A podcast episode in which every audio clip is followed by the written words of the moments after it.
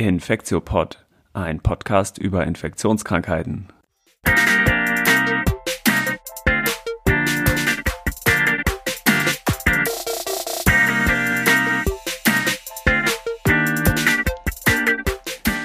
Ja, willkommen zum 54. Infektiopod. Heute ist Dienstag, der 13. April 2021. Mein Name ist Till Koch und ich begrüße wie immer Elena Terhalle. Hi Elena. Hallo Till. Und ähm, wir haben ja auch einen Gast heute. Elena, vielleicht magst du den einmal vorstellen, ne? Genau, wir haben ja schon angekündigt, ähm, das letzte Mal, dass wir heute mal über, nicht die, über die nicht tuberkulösen Mykobakterien sprechen wollen. Und ähm, dazu begrüßen wir heute Florian Maurer. Das ist der Leiter vom Nationalen Referenzzentrum, Forschungszentrum Borstel. Florian, vielleicht magst du dich selber einmal noch mal kurz vorstellen. Ja, klar, gerne. Ähm, also erstmal hallo und vielen Dank, dass ich heute bei euch zu Gast sein darf. Freut mich immer wieder, über atypische Mykobakterien zu sprechen. Ja, kurz zu mir. Ähm, wie du erwähnt hast, ich leite das Nationale Referenzzentrum für Mykobakterien. Ähm, bin selber vom Haus aus Facharzt für medizinische Mikrobiologie ähm, ja, ich habe in Freiburg Medizin studiert, war dann für die Facharztzeit in der Schweiz, in Zürich, habe dort auch promoviert, auch über atypische Mykobakterien. Ähm, war dann am UKE, ähm, habe dort Antibiotic Stewardship gemacht und allgemeine Mikrobiologie. Und äh, ja, bin jetzt seit 2018 in Borstel, beschäftige mich mit Mykobakteriosen, ähm, Tuberkulose, aber eben auch sehr viel mit NTM. Und ja, freue mich heute hier bei euch zu sein. Super, genau. Und wir hatten eigentlich überlegt, einen kleinen Covid-Blog noch zu machen. Ähm, das äh, wollen wir aber lieber verschieben, weil eigentlich ist in der letzten Woche schon wieder so viel passiert, dass wir wahrscheinlich die nächsten Tage einfach nochmal einen aktuellen ähm, Podcast mit Covid-Bezug aufnehmen. Dann geht es um Themen wie Budesonid, Impfstoff bei J&J, die Siren Study oder auch Stickstoffmonoxid. Das sei vielleicht schon mal angeteasert. Aber ansonsten wird es heute tatsächlich ein Covid-freier Podcast werden. Auch nicht schlecht. Genau, und wir wollen das Ganze so ein bisschen strukturieren, wie wir früher auch die Infektiopod-Folgen immer strukturiert hatten, dass wir erstmal ein bisschen mit der Geschichte anfangen, was zur Mikrobiologie und Epidemiologie des Erreger, der, der Erreger sagen und dann so in Richtung Klinik und Diagnostik gehen und zum Schluss so äh, Therapie und vielleicht auch noch ähm, ein bisschen Richtung Forschung gucken, also ob es neue Therapieoptionen und sowas gibt. Genau, vielleicht fangen wir mit der Geschichte an, oder? Das hatten wir so grob geplant. Genau, also für mich ist es ähm, die Geschichte, denke ich immer, wenn ich an die NTMs denke, als erstes irgendwie an die AIDS-Pandemie. Florian, ist das richtig, dass die da vermehrt oder zum ersten Mal so richtig Aufmerksamkeit bekommen haben? Oder ist das so ein bisschen quasi ein schiefes Bild, was ich da habe?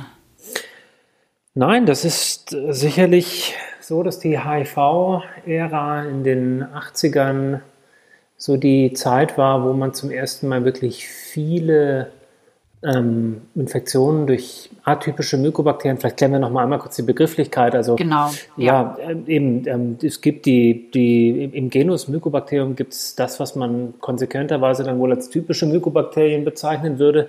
Ähm, also den Erreger oder die Erreger der Tuberkulose, das, was man landläufig als Mycobacterium tuberculosis Komplex bezeichnet.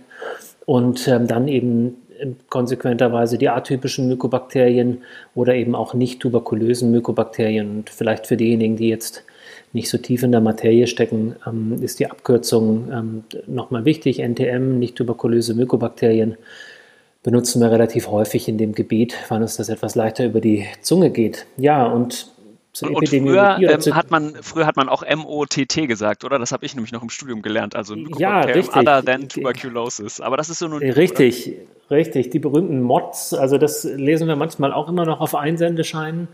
Ähm, das ist jetzt so ein Begriff, den benutzen wir nicht mehr so. Also so richtig falsch ist er ja auch nicht, aber im deutschen Sprachraum hat sich eigentlich NTM, nicht tuberkulöse Mykobakterien, eingebürgert. Ähm, und in, bei den, bei den ähm, oder eben atypische Mykobakterien, richtig. Ja, wir waren bei der Geschichte und natürlich sind die atypischen Mykobakterien älter als HIV, als die HIV-Epidemie oder Pandemie, wie auch immer man es denn bezeichnen möchte, ähm, vor allen Dingen eben in den 80er Jahren des letzten Jahrhunderts.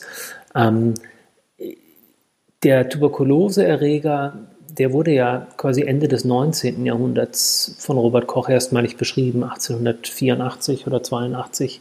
Ähm, und dann hat es eine ganze Weile gedauert, bis man sich mal klar wurde, dass es auch noch andere Mykobakterien gibt. Und wenn ihr mal so in die Taxonomie schaut oder auch zum Beispiel gerne so in die ähm, Diagnose, klinischen Bilder der Dermatologie, weil das ja früher auch häufig Hautbilder waren, die man gesehen hat, dann, dann werdet ihr auch sehen, da geht alles munter durcheinander und alles fängt irgendwie mit Myko an und hört irgendwie auf mit Lupus oder so. Und ähm, ganz häufig steckt, steckt halt entweder eine TB dahinter oder etwas, was eigentlich eine atypische Mykobakteriose war und das aber damals einfach noch nicht differenzieren konnte. Und ähm, eins der ja, häufigsten atypischen Mykobakterien, Mycobacterium avium hatten wir schon angesprochen, aber Mycobacterium abscessus beispielsweise wurde in den 50er Jahren des 20. Jahrhunderts erstmalig beschrieben. Das heißt, die Erreger gibt es schon länger, aber klar, durch diese ähm, große Zahl an immunsupprimierten Patienten in den 80er Jahren kamen dann eben zum ersten Mal ähm, wirklich große Infektionsserien durch Mycobacterium avium ähm, auch so ja, in die breitere Fachöffentlichkeit. Ja, und es hat sich viel getan, auch ne, durch, die, durch diese vielen Krankheiten an, an Forschung, an Taxonomie. ja. ja. Und, und, weiß man dann eigentlich, ob die ähnlich wie der Erreger der Tuberkulose auch schon quasi seit immer mit dem Menschen koexistiert haben? Oder hat sich das jetzt, sagen wir mal, menschheitsgeschichtlich vielleicht erst vor ein paar 10.000 Jahren vom Mycobacterium tuberculosis äh, abgespalten? Die ja, eigentlich ist, es, eigentlich ist es von der Phylogenie her eher andersrum. Und ähm, es gibt, also gerade bei den schnell wachsenden Mykobakterien, vielleicht kommen wir dann dort ja im nächsten Schritt dann auch nochmal so ein bisschen auf die Biologie. Ähm, ist es so, dass es ähm, dort Spezies gibt, die eigentlich, wenn man mal die Genomik anschaut, älter sind als Mycobacterium tuberculosis. Ähm, und, und von daher muss man sagen, gibt es atypische Mykobakterien wahrscheinlich schon so lange es auch ähm, Tuberkuloseerreger gibt. Ähm, nur dass eben der Tuberkuloseerreger aufgrund verschiedener Eigenschaften so besonders erfolgreich ist oder war und in Teilen der Welt immer noch ist, dass er, dass er ja, ähm, quasi die Infektion durch die atypischen Mykobakterien so ein bisschen unter die Wahrnehmungsgrenze verdrängt hat. Mhm. Und das ist tatsächlich auch das, was man heute in, in Ländern mit sehr hoher ähm, Tuberkuloseprävalenz immer noch beobachtet, dass einfach die Infrastrukturen aus gegebenem Anlass so stark auf TB fokussiert sind, dass die Patienten, die an atypischen Mykobakteriosen erkranken, wesentlich leichter durchs Netz gehen und einfach wesentlich seltener erkannt werden. Die sind natürlich auch seltener, aber wenn man in einem Hochinzidenzland, äh, TB-Inzidenzland an einer atypischen Mykobakteriose erkrankt, dann ist das ungünstig, weil man einfach ja, in der diagnostischen Infrastruktur mhm. natürlich, wie erwähnt, so ein bisschen durchs Netz fällt. Und das ist schlecht sozusagen aus klinischer Sicht, weil man die halt anders behandelt, prinzipiell. Ne? Das, äh, genau, also so. ja. das, ist, das ist korrekt, ja. ja. Okay, und in der äh, Mikrobiologie, das wäre so ein bisschen das nächste Thema, ähm, weil wir hatten ja schon, als wir diese zwei Folgen zu Tuberkulose gemacht haben, besprochen, dass diese Mykobakterien an sich relativ langsam wachsen sind. Ähm, wie sieht das bei den äh, NTMs denn aus und wie viel gibt es davon eigentlich? Genau, also ja, das ist ja ein Genus, ähm, also das Genus Mycobacterium. Und wie erwähnt ist eben eine Spezies daraus oder so ein ja, Komplex von nahe verwandten ähm, Entitäten ist eben das, was wir Mycobacterium tuberculosis Komplex nennen. Und rundherum gibt es ja, so zwischen 160 und 170, da kommt ab und zu mal eine neue dazu und dann fusioniert man wieder zwei, aber das ist so die grobe Hausnummer. Ähm, Spezies, die man eben auch als Mykobakterien bezeichnet und von denen machen aber nicht alle den Menschen krank. Also es sind nicht alle humanpathogen. Ähm, sondern wir finden im Prinzip alles von Erregern, die nahezu immer, außer durch Zufälle, ähm, sich ähm, außerhalb des Menschen aufhalten, bis hin eben zu obligat pathogenen Erregern äh, wie dem Erreger der Tuberkulose. Und, und ich glaube, ein ganz wichtiger ähm, Punkt bei den atypischen Mykobakterien ist eben, dass man sich klar macht, das ist so eine ja, alte Faustregel, aber die funktioniert eigentlich immer noch, dass es eben schnell wachsende und langsam wachsende ähm, Mykobakterien gibt. Und ähm, das ist relevant äh, aufgrund verschiedener Punkte. Die schnell wachsenden Mykobakterien, grobe Hausnummer, sagt man, die wachsen so innerhalb von einer Woche im Labor.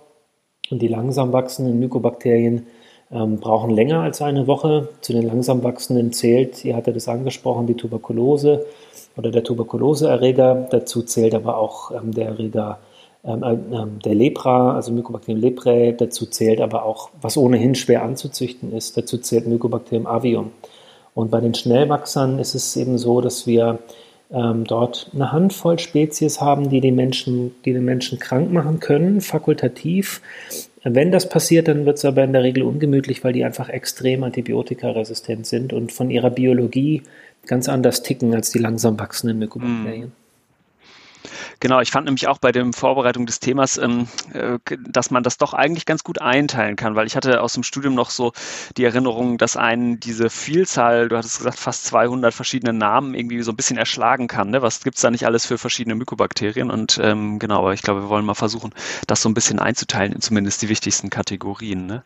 Und ähm, jetzt ähm, zu, äh, zu NTM zählt, äh, hatten wir gesagt, schon nicht Mycobacterium tuberculosis Komplex dazu und aber doch eigentlich auch nicht Mycobacterium leprae, oder? Das zählt auch nicht so richtig zu NTMs, oder? Ja, das ist richtig. Das ist so ein bisschen gewachsen, dass man Mycobacterium leprae nochmal als separate Entität anschaut, was man aufgrund ja, der, sag ich mal, der klinischen Präsentation und und bestimmter genomischer Eigenschaften auch rechtfertigen kann. Mycobacterium leprae ist ja quasi die Minimalvariante eines lebensfähigen Mykobakteriums. Das hat im Laufe der Evolution so viele, ähm, also riesige genetische ähm, Einheiten einfach verloren und abgegeben, ah. sodass Mycobacterium, und das ist ähm, ähm, auch so, dass Mycobacterium leprae beispielsweise, ich hatte es schon angesprochen, ähm, im Labor auch nur unter ganz speziellen Voraussetzungen angezüchtet werden kann, sodass man das routinemäßig gar nicht macht. Ähm, das heißt, das ist nochmal, Lepra ist nochmal so ein, so ein bisschen so eine ganz eigene Welt, muss man sagen. Ähm, und genau, das, und, und sonst haben wir eben diese Einteilung in Langsamwachser und Schnellwachser. Und ich denke, das ist mal für den Hausgebrauch schon mal eine ganz gute Orientierungshilfe. Und wenn man dann noch so die häufigen Spezies schon mal kennt oder schon mal gehört hat, vielleicht ein, Gramm dazu hat, ich sag mal Mycobacterium avium, ähm, Immunsuppression, kann aber auch bei chronisch Lungenkranken auftreten. Ähm, Mycobacterium abscessus ist so ein doch ähm, Erreger, den man mal gehört haben sollte. Und ja, noch einige weitere, dann ist man schon mal ganz gut aufgestellt. Ja. Und wenn wir jetzt so langsam zu der Epidemiologie kommen, dann ist es doch so, dass diese NTMs eigentlich alle ja ubiquitär, also überall in der Umwelt vorkommen. Ne? Genau, also die ähm, atypischen Mykobakterien sind relativ anspruchslose Bakterien, die ähm, sich also in der Umwelt auch, also es muss irgendwo ein, ein Reservoir oder Reservoirs geben, in denen atypische Mykobakterien außerhalb des ähm, Wirtes ähm, oder des Menschen eben auch überleben können. Und das zeigt sich ja auch immer wieder. Ähm, die, das letzte große Beispiel was man wirklich ja in aller Tiefe aufgearbeitet hat, war diese Geschichte mit, den, ähm, mit diesen Heater-Cooler-Units. Ähm, vielleicht erzähle ich mhm. dazu ein paar, ja. paar Worte, weil das doch ja. echt eindrücklich war. Ähm, und da war ich tatsächlich auch von, vorne, äh, von Anfang an involviert, weil die erste Beschreibung äh, von so einem Ereignis tatsächlich in Zürich stattfand. Und das weiß ich noch ganz genau. Da kam ein Anruf aus der Klinik ähm, und es hieß, wir haben irgendwie einen Patienten, der hat eine atypische, ein atypisches Mykobakterium an der Herzklappe. Und das ist ja total ungewöhnlich. Und kurze Zeit später kam ein zweiter Patient mit, mit einer ähm, Komplikation nach einem kardiovaskulären Eingriff und der hatte wieder dieses atypische Mykobakterium, ähm, Mycobacterium chimera. Und das war uns dann doch etwas zu viel Zufall.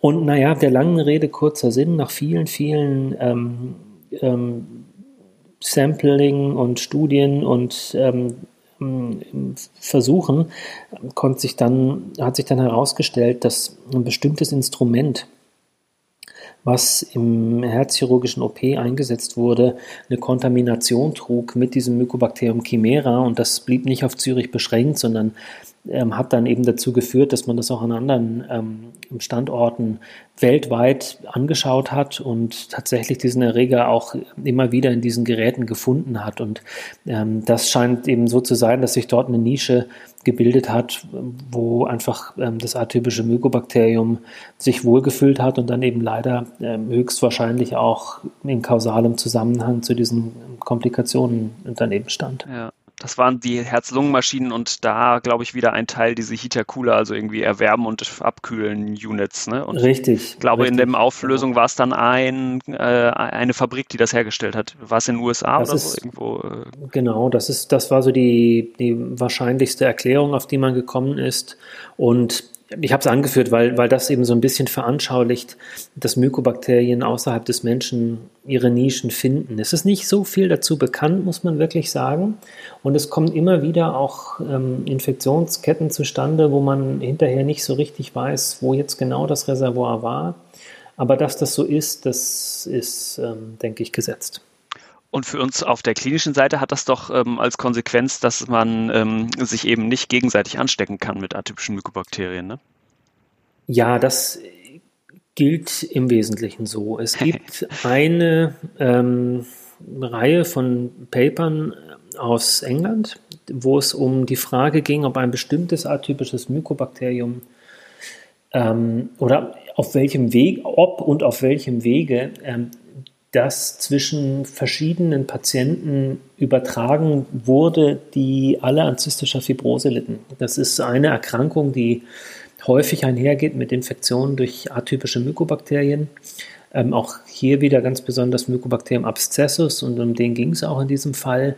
Und ähm, dort, das war so ein bisschen unscharf diskutiert, ähm, ob es eine Möglichkeit gibt, dass die Transmission, also man hat dann die Erregergenome aus unterschiedlichen Patienten sequenziert von den gleichen ähm, die in den gleichen ähm, Out, ähm, ähm, Outpatient Clinics, Polikliniken behandelt wurden und hat eben gesehen, dass es da klonale Verwandtschaften gab zwischen den Erregern. Und, ähm, und dann kam eben die Frage auf, kam das zu einer Transmission und wenn ja, auf welchem Weg? Ähm, und ja, also das wird kontrovers diskutiert, auch immer noch in der Szene. Ich, ich muss sagen, ähm, ich habe selber literweise Mycobacterium abscessus-Kulturen in meiner Doktorarbeit hin und her geschoben und mir geht's immer noch gut, ähm, sodass das, wenn überhaupt, also sicherlich was ist, was eine sehr, sehr spezielle Klientel von Patienten angeht. Im Wesentlichen muss man aber sagen, gilt das Paradigma, dass atypische Mykobakterien ähm, ähm, nicht über die Luft übertragen werden. Ja. Was mich vielleicht nochmal interessiert, ähm, die NTM sind ja im Gegensatz zu der Tuberkulose nicht meldepflichtig. Ähm, gefühlt würde ich sagen, es nimmt aber eher zu, die Inzidenz. Ist aber einfach jetzt nur mein Gefühl, vielleicht genau aus, aufgrund der Erfahrung im klinischen Alltag. Weißt du, kennst du da irgendwelche Daten oder was sagst du denn dazu? Ja, das, da gibt's natürlich relativ wenige Daten dazu im Vergleich mhm. zur TB, was einfach mit der Tatsache zusammenhängt, dass, wie du es erwähnt hast, die TB halt eine meldepflichtige Erkrankung ist und deswegen äh, ist es relativ in Anführungsstrichen einfach, ähm, Inzidenzen ähm, von, von TB zu bestimmen. Ja. Bei den NTMs ist das in den meisten Teilen der Welt nicht so. Es gibt einzelne Länder oder ähm, ähm Regionen in denen NTMs tatsächlich meldepflichtig sind, aber das ist die absolute Minderheit und in Deutschland und überhaupt in Mitteleuropa sicherlich nicht so, sodass man sich da behelfen muss, wenn man die Epidemiologie beschreibt. Und für Deutschland gibt es so ein paar Studien dazu, die sich aber vornehmlich ähm, auf die Auswertung von ähm, mhm. ICD-Diagnosen äh, fokussieren. Äh, also quasi anhand von, von Codierungsdaten gucken, wie häufig wird ein NTM-Infekt codiert. Ähm, und, und wir haben halt am Referenzzentrum, wir kriegen sehr viele Anfragen zu atypischen Mykobakterien, ähm, haben vielleicht so aus der Laborsicht ja zumindest einen Eindruck und dazu laufen tatsächlich auch jetzt gerade ähm, zwei epidemiologische Studien, wo wir das nochmal so ein bisschen weiter beschreiben wollen. Unterm Strich muss man sagen, für Deutschland also ja, da kann man sich jetzt um einzelne Zahlen streiten, aber liegt die Inzidenz irgendwo in der Höhe der, ähm, oder vergleichbar zur, zur TB tatsächlich in Deutschland. Bei der TB haben wir ja so grobe Daumen, Faustregel ungefähr 5 pro 100.000. Ähm, 2015, 2016 waren es dann mal sieben, aber das bewegt sich so in diesem Bereich. Und wenn man diese ähm, zwei, drei Studien anschaut, die vor allen Dingen auch aus ähm, Hannover gemacht wurden ähm, und ähm, auch zusammen mit den Kollegen in Freiburg, dann sieht man, dass man da so ungefähr auf die gleiche Zahl kommt. Aber der entscheidende Punkt ist, dass die Dunkelziffer meiner Meinung nach relativ hoch ist. Und zwar einerseits bei den Patienten und andererseits aber auch beim Aufwand, sage ich mal, der für die behandelnden Ärzte entsteht. Und das merken wir eben im Konsiltelefon, weil wir vergleichsweise viele Anfragen kriegen über die Frage, ist das denn jetzt relevant oder nicht? Müssen wir es behandeln? Wenn ja, müssen wir es jetzt behandeln. Und das geht ja in keine Statistik ein. Ja. ja, ja. Ja, dann kommen wir doch vielleicht mal so in Richtung Klinik allmählich, oder? Ähm, wie würdest du das dann einteilen, so grob die klinischen Bilder, die es da gibt? Weil es gibt ja einerseits ähm, in der Lunge ähm, Infektionen mit NTMs, andererseits aber auch an der Haut und disseminiert und so. Genau, hast du da ein Schema? Ja, ich habe ich hab vielleicht, ein Schema wäre vielleicht ähm, äh, übertrieben, aber ich habe so, hab so drei Schubladen, würde ich sagen. Schublade 1 ist die Lunge. Und das ist sicherlich die wichtigste Schublade. Die meisten ähm, NTMs, wenn sie was machen bei Menschen, dann machen sie häufig Lungenerkrankungen. Das ist dann das, was man als NTM Pulmonary Disease bezeichnet. Ähm, dafür gibt es auch die meisten ähm, ja, ähm, Guidelines, Dokumente, auch wenn die alle auf sehr dünner Evidenz basiert sind. Aber das ist so das große ähm, erste Thema und die weitaus meisten ähm, Infektionen, echten Infektionen durch NTM in Deutschland sind Infektionen der Lunge. So, dann würde ich mal sagen, die zweite Schublade sind generalisierte Infektionen, systemische Infekte beim immunsupprimierten Patienten. Einfach deswegen, weil das so eine ganz typische Konstellation ist. Das ist der HIV-Patient mit Mycobacterium genavense im Knochenmark. Das ist der ähm, immunsupprimierte Patient ähm, mit, mit einem Blutstrominfekt durch Mycobacterium avium. Übrigens ganz interessant, bei Mycobacterium avium ist es so, dass der Erreger, der kann die Lunge befallen, relativ häufig, oder eine systemische Infektion machen. Man sieht aber relativ selten beides. Also es ist anders als bei einer pulmonalen Aspergillose, wo dann irgendwann ähm, ähm irgendwie ein Gefäß ähm, angearrodiert oder eine, dann irgendwann auch ähm, eben eine Sepsis entsteht. Ja. Das findet man bei Mycobacterium avium quasi nie und das ist eigentlich nicht verstanden. Okay. Aber es ist in der Tat so. Ähm, entweder die Patienten haben es in der Lunge, wenn sie eine chronische Lungenerkrankung haben, oder sie haben es im Blut, wenn sie immunsupprimiert sind. Gutes Thema für eine Doktorarbeit naja. noch. Ja, und, und vielleicht also noch wer, wer, Interesse hat, kann sich gerne bei mir melden. Ich war, ich war, noch bei der dritten Schublade. Die dritte ah, Schublade, das sind das sind dann die anderen Infektionen. Und dazu würde ich vornehmlich Infektionen der Haut zählen. Das klassische Stichwort hier ist Mycobacterium marinum, das ist das Fishtank-Granuloma, also die Aquaristika. Das ist gar nicht so selten. Das sehen wir, ja, ich würde mal sagen, ein, zwei Mal im Monat sicher, ähm, dass wir äh, jemanden haben. Ähm, und ähm, dann gibt es aber eben auch atypische Mykobakteriosen. Und das ist vielleicht auch nochmal was, wo man wachsam sein muss ähm, nach chirurgischen Eingriffen. Ähm, wir hatten mal eine Fallserie beschrieben, das waren, glaube ich, acht oder neun junge Damen, die ähm, für kosmetische Eingriffe ähm, nach Südamerika ähm, geflogen sind. Und die kamen alle zurück mit wirklich üblen, ähm, tiefen ähm, Hautinfekten durch Mycobacterium abscessus. Das ging dann runter bis auf die Faszien und man kann sich vorstellen, wie das aussieht. Und das ist natürlich nicht das erwünschte Outcome bei einem elektiven ähm, ähm, Eingriff. Und also das ist wirklich ungemütlich, weil diese Erreger, ich hatte es erwähnt, so resistent sind. Aber so diese Kategorie Hautinfekte, Gewebeinfekte, ähm, entweder so ganz klassisch Marinum oder so postchirurgisch Traumata assoziiert. Ja. Das ist vielleicht noch so die dritte Schublade. Und da würden dann auch Mycobacterium ulcerans zuzählen, oder? Weil zudem haben wir nämlich genau. auch schon mal einen eigenen äh, Podcast gemacht mit dem Till Omansen damals. Ähm, genau. Ja, genau. Und das, ist, das ist ähnlich wie die Lepra natürlich ähm, in unseren Breiten eine super seltene ja. Rarität. Ja, Aber ja. würde ich jetzt so vom klinischen Bild her, würde ich das auch so sehen, ja. Und in der dritten Schublade, das ist dann immer meistens ausgelöst durch eine direkte Inokulation, also einen, einen Eintrag jetzt durch eine Wunde oder einen, äh, durch irgendwie eine Verletzung, ne?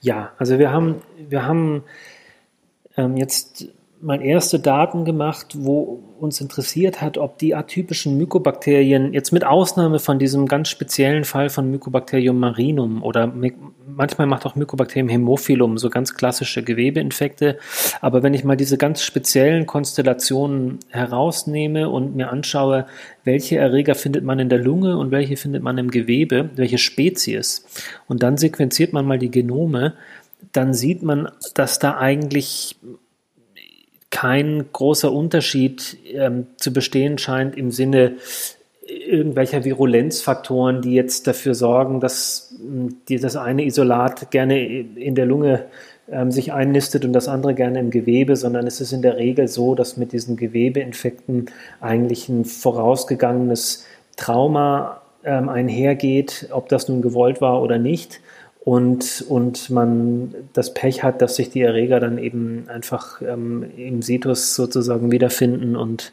da leider dann halt auch bleiben und krank machen. Und vielleicht nochmal zu der ersten Schublade. Das finde ich schon nochmal wichtig zu sagen, glaube ich, dass die pulmonale Infektionen ja auch bei Menschen auftreten, die nicht immunsupprimiert sind, ne? Genau. Also das sind ähm, häufig Patienten, die chronisch lungenkrank sind, strukturgeschädigte Lungen haben, also COPD-Patienten, Bronchiektasen, zystische Fibrose. Ähm, Bronchiektasen ähm, wir vielleicht nochmal kurz erklären, oder? Mhm. Genau, also so, ja, sag ich mal, ähm, ähm, aufgeweitete, nicht mehr der natürlichen Anatomie entsprechende Atemwege, sage ich mal so ganz ähm, okay, ähm, einfach. Und das führt einfach dazu, dass die, die Luftströmung, so wie sie ähm, in der gesunden Anatomie stattfindet, so nicht mehr stattfindet. Es bilden sich Nischen, in denen sich halt einfach Bakterien wohlfühlen. So kann man sich das, denke ich, vereinfacht vorstellen. Es bilden sich Biofilme.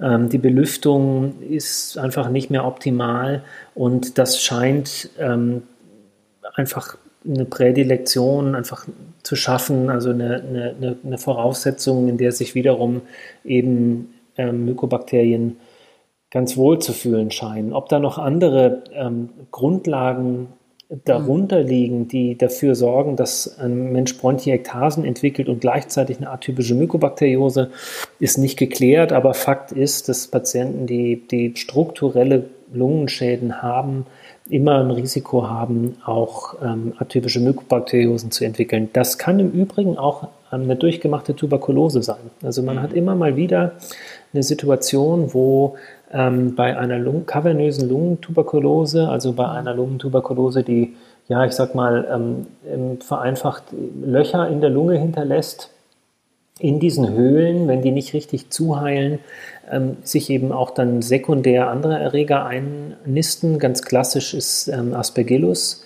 ähm, aber eben auch immer wieder mal ein atypisches Mykobakterium. Und dann kommt der Patient sozusagen vom Regen in die Traufe und die Traufe ist meistens unangenehmer als der Regen. Mhm.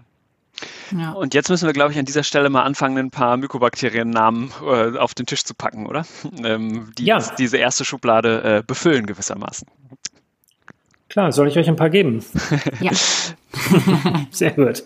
Also, ich fange mal mit den langsam wachsenden an. Ähm, bei den langsam wachsenden eben, wie gesagt, ähm, da haben wir den Anker zu Mycobacterium tuberculosis, weil das auch ähm, langsam wachsend ist. Und das wichtige langsam wachsende Mykobakterium, was man eigentlich kennen muss, ist Mycobacterium avium oder ähm, das, was man auch immer mal wieder in der Literatur so als MAC liest, MAC, Mycobacterium avium Komplex manchmal auch MAIC, Mike, ähm, da kommt dann noch das Intrazellulare dazu.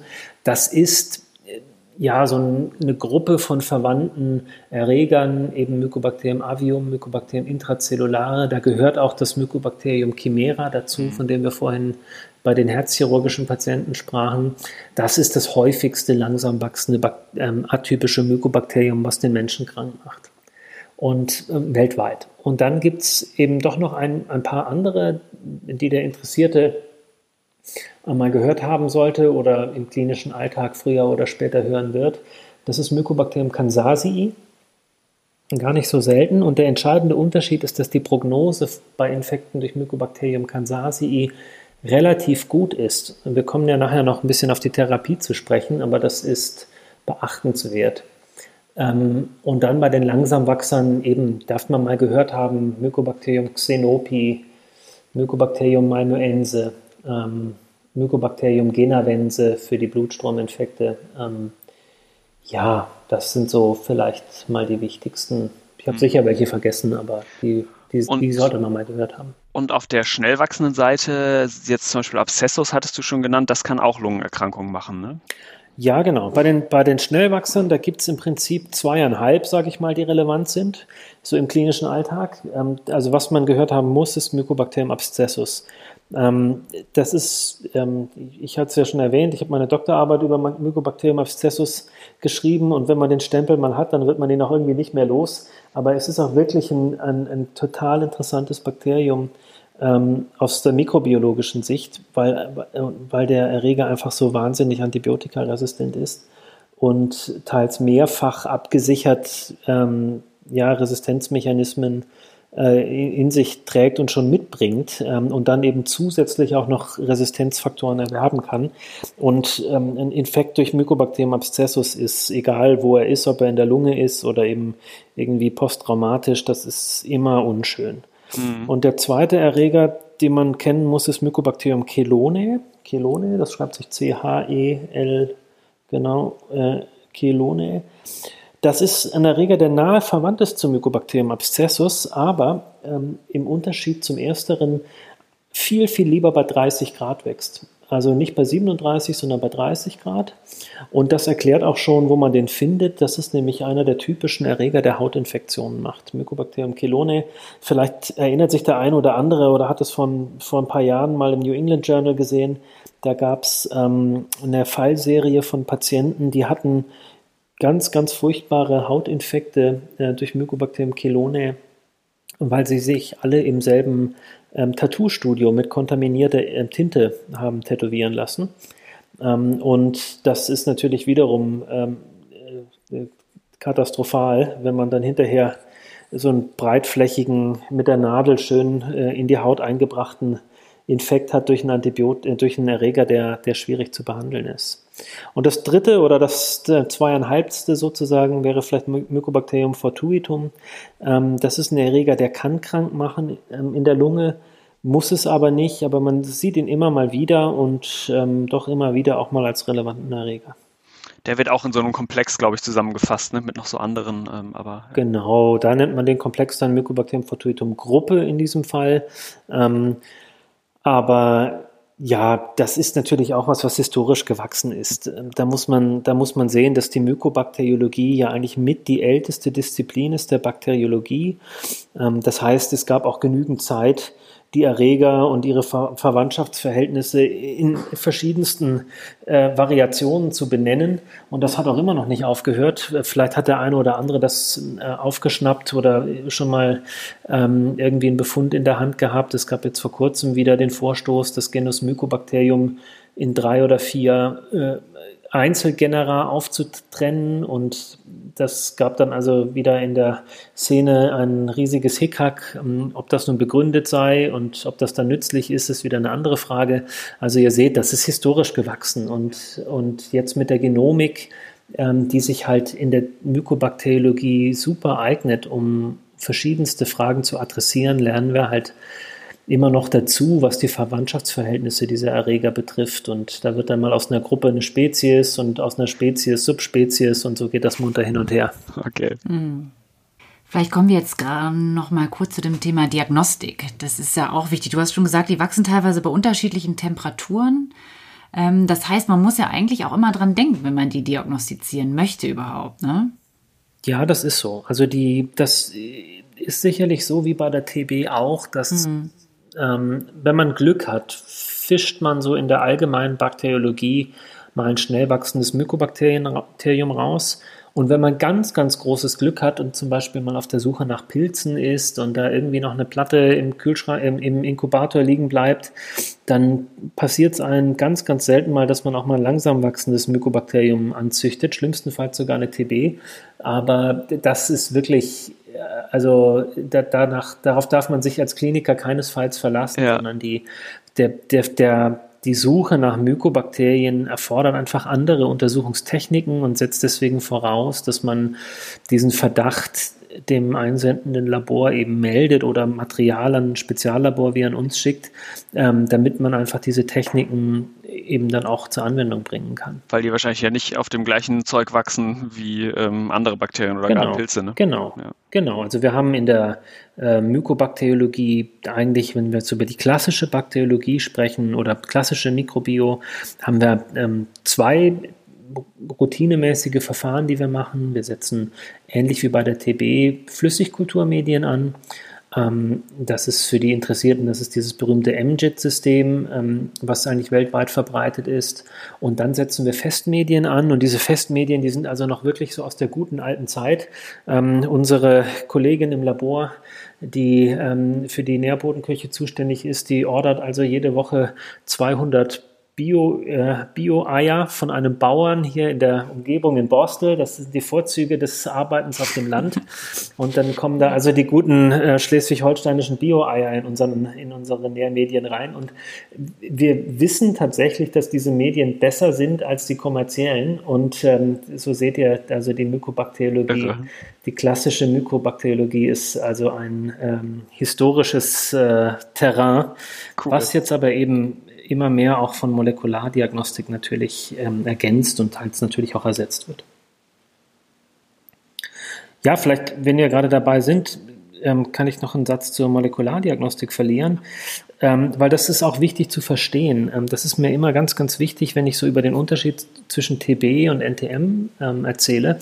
Ähm, also wenn wir mal von der TB ausgehen, dann muss man ja sagen, dass in der TB die Genomik, also gerade die, die, die Diagnostik durch Sequenzierung des Erregergenoms in den letzten Jahren einen unglaublichen Schub für dieses Feld gebracht hat, ähm, weil wir ganz anderes ja, ähm, Epidemiologie verstehen, weil wir ganz anders Klonalität verstehen, auch Antibiotikaresistenz. Und es ist äh, eben so, dass sich die TB dazu auch total gut eignet, weil die TB, und das ist eine Besonderheit des Erregers und ein Glücksfall für die Diagnostiker, ähm, weil in der Tuberkulose in der Regel die Antibiotikaresistenz sehr gut korreliert mit genetischen Veränderungen im Erbgut. Das klingt jetzt erstmal banal, ist es aber nicht. Ähm, und ich will euch erklären, warum. Ähm, also in der TB ist es so, dass ihr ich sag mal vereinfacht, so einfach ist es natürlich im echten Leben auch nicht, aber ihr sucht die Mutation und könnt mit hinreichend guter Sicherheit voraussagen, dass Antibiotikum XY in einigen Wochen ähm, auch in der normalen phänotypischen Resistenzprüfung resistent sein wird. Konkret ist das, glaube ich, eben Gene Expert, ne? der, äh, die Isoniazid-Resistenz zum Beispiel. Die Rifampicin-Resistenz, genau. Die Rifampicin-Resistenz, das ist so der, der Klassiker. Das, also die Technologie hat das quasi auf die Spitze getrieben. Das sieht ja so ein bisschen aus wie so eine kleine Kaffeemaschine inzwischen, der, der, das ähm, Instrument. Und man kann damit auch wirklich außerhalb von einem Speziallabor genau diese, ähm, diesen Mechanismus sich zunutze machen. Und das hängt, aber es begründet sich eben dadurch, dass es einzelne genau definierte Mutationen oder Genveränderungen im Genom gibt, die eben beschrieben und untersucht sind als Korrelat für, ähm, für Resistenz und auch für klinisches ähm, Therapieversagen oder schlechteres Outcome, ähm, wenn die Substanz gegeben wird. Und wenn man jetzt eben mal ähm, in die anderen atypischen Mykobakterien rein oder in die atypischen Mykobakterien reinschaut, dann seht ihr einen entscheidenden biologischen Unterschied zur TB. Und der liegt darin, dass bei den atypischen Mykobakterien ähm, Plasmide in den ähm, Bakterien vorliegen. Also zusätzlich zum Chromosom, zum eigentlichen Erbgut des Erregers, ähm, finden sich mobile genetische Elemente, ringförmige genetische Elemente, die eben auch ähm, weitergegeben werden können. Und das geht sogar so weit, wir sprachen schon über das Reservoir als Umweltkeim oder über die Koexistenz von atypischen Mykobakterien mit anderen multiresistenten Erregern in der Lunge, beispielsweise von zystische Fibrose-Patienten, dass ähm, diese Plasmide sogar ähm, Resistenzfaktoren aus anderen, nicht nur aus anderen Spezies aufnehmen können, sondern sogar aus anderen Genera, also nicht nur von Mykobakterien, sondern auch von Pseudomonas oder Acinetobacter. Und, und das ist ganz, ganz besonders ähm, und unterscheidet ein ganz wichtiges Unterscheidungsmerkmal zur TB. Das klingt nach einem Problem, wenn man von Richtig. denen die Plasmide kriegt. Ne? Genau, und deswegen ist es eben so, dass wir in der Diagnostik bei den, bei den NTMs, ich sag mal jetzt so ein bisschen flapsig, nicht einfach eine PCR machen können, um zu gucken, ob das Gen X oder Y resistent ist. Das geht für einzelne Gene geht das und für einzelne Substanzklassen, auch für wichtige Antibiotika, sowie für die Makrolide oder für die Aminoglycoside. Aber das geht eben in vielen anderen ähm, Fragestellungen geht das nicht. Und deswegen ist es bei den NTMs nicht ganz so einfach, aus Genominformationen auf die Schnelle ähm, auf, den, auf den Phänotyp oder auf klinisches Ansprechen zurückzuschließen. Da kommen Effluxpumpen rein, das ist reguliert, dann wird es ein bisschen resistent, aber nicht so stark und, und, und. Also das ist etwas komplexer.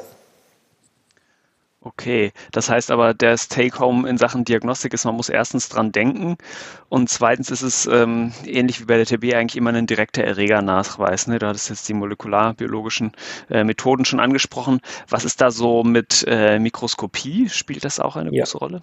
Ja, gehört auch dazu. Da gilt ähnlich wie bei der TB, dass die Mikroskopie für uns oder für die treuenden Kollegen in erster Linie ein Marker dafür ist, wie, wie hoch die Erregerlast ist. Das hat bei den atypischen Mykobakterien, das ist auch nochmal eine wichtige Message, nicht den Grund, dass man hier eine krankenhaushygienische Konsequenz daraus zieht, ja. weil ähm, die TB der einzige meldepflichtige Erreger ist, für den auch die entsprechenden Isolationspflichten gelten.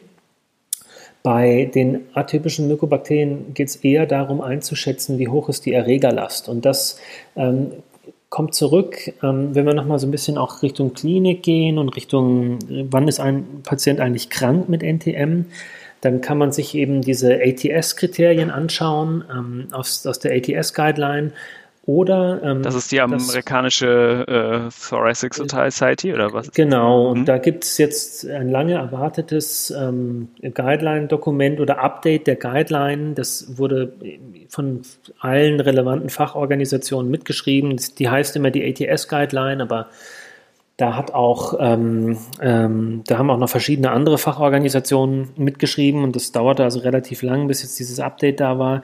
Aber da stehen ähm, Diagnosekriterien für NTM in Pulmonary Disease drin. Und ähm, ich spreche es deswegen an, weil es gleichzeitig auch noch so eine ganz gute, schnelle, in Anführungsstrichen, Hilfestellung gibt. Das sind diese Kriterien von Wolinski, ähm, aus den, das muss aus den frühen 80er Jahren, glaube ich, sein.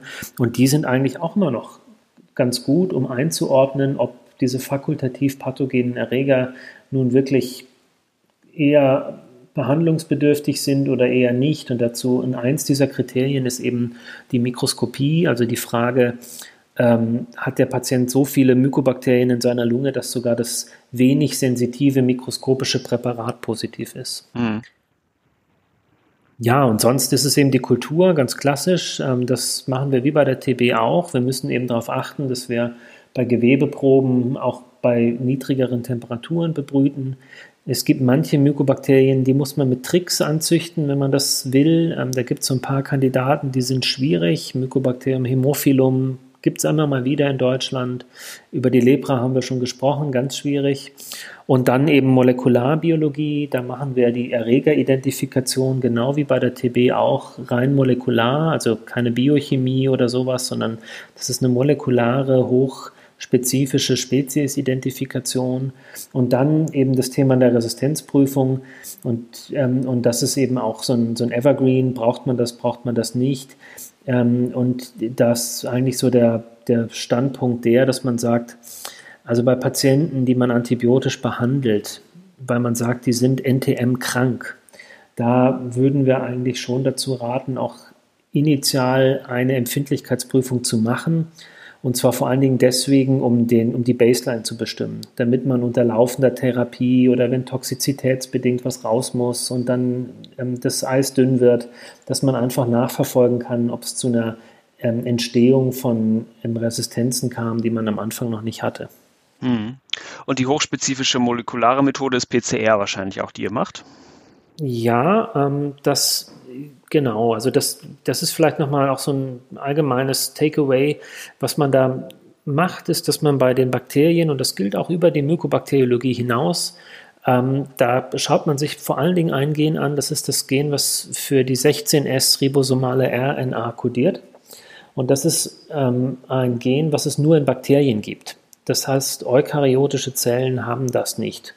Und wenn man also ein Amplifikat bekommt von Primern, die spezifisch, PCR-Primern, dieses 16S-Gen amplifiziert, dann hat man bakterielle DNA nachgewiesen. Und das ist ein, ähm, ein ganz schönes biologisches Phänomen, was man sich zunutze machen kann.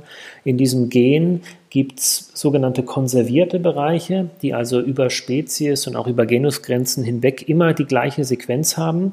Und da legt man die Primer rein und dann kriegt man das Amplifikat. Und das Elegante ist, dass zwischen diesen konservierten Bereichen sogenannte hypervariable Regionen liegen, die also ähm, unterschiedlich sind in einzelnen Spezies. Das heißt, wenn man es ganz genau wissen will, macht man eine PCR, amplifiziert also dieses Gen und sequenziert dann über diese hypervariablen Regionen drüber und kriegt so dann eine Signatur, die man dann in Datenbanken eben auch entsprechend mit, mit Referenzsequenzen abgleichen kann. Das ist so die, der Goldstandard, sag ich mal. Cool, okay, da habe ich auch was gelernt, super. Das kann man, genau, und das kann man dann eben abkürzen, indem man sich spezielle PCRs bastelt, die die wichtigsten Fragen adressieren, ohne dass man ähm, sequenziert. Aber von der Biologie her, vom biologischen Prinzip ist das eigentlich ähm, so die, die, die, der wichtige Trick an der Sache. Ja, und spielt denn die äh, Vollgenomsequenzierung des Erregers auch äh, eine Rolle, wenn man in Richtung Resistenztestung äh, denkt, oder ist das eher was für andere Forschungsfragestellungen? Also ähm, ich würde sagen, momentan ist das jetzt in der Breite sicherlich was für Forschungsfragestellungen. Ich hatte es erwähnt, wir haben gerade ähm, zwei größere Studien am Laufen, wo wir wirklich mal viele ähm, NTMs sequenzieren, um, um überhaupt erstmal zu verstehen, was für eine Rolle spielen da Plasmide, äh, wie ist die klonale ähm, Ausbreitung in Deutschland, äh, all diese Dinge. Ähm, es gibt einzelne Labore, die ähm, auch tatsächlich Genomsequenzierung routinemäßig machen für NTMs.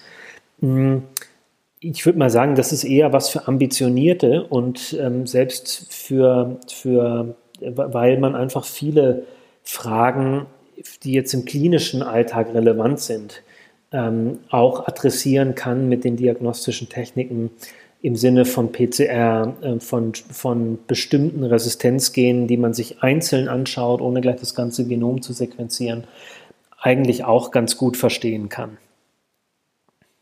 Ob wir in zehn Jahren sagen, wir machen einfach für alles eine Whole-Genome-Sequenzierung, das wird sich zeigen. Ähm, ich weiß es selber noch nicht, aber, aber Stand heute ist, kann man machen. Ähm, aber ist es, wie erwähnt und eben zum Teil auch in der Biologie begründet, ähm, nicht so, dass wir ähm, eben so standardisierte Pipelines hätten, wie wir sie heutzutage in der TB haben, wo wir doch inzwischen relativ standardisiert eben auch Genome interpretieren können. Cool. Ähm, wir hatten jetzt ja eigentlich angefangen, die Klinik, über die Klinik zu reden, ähm, in der ersten Schublade und Lungenerkrankungen äh, durch die verschiedenen Erreger ähm, an vorgeschädigter Lunge. Vielleicht kommen wir jetzt so ein bisschen in Richtung der klinischen Präsentation der zweiten Schublade. Ne? Also bei, äh, da, da, hattest du ja gesagt, da sind äh, in deinem Schema sozusagen die systemischen Infektionen bei Immunsupprimierten drin. Vielleicht äh, sprechen wir da mal über die Klinik, weil das ist ja doch was äh, grundsätzlich etwas, was sehr anders aussieht als die reinen äh, Lungenerkrankungen. Ne?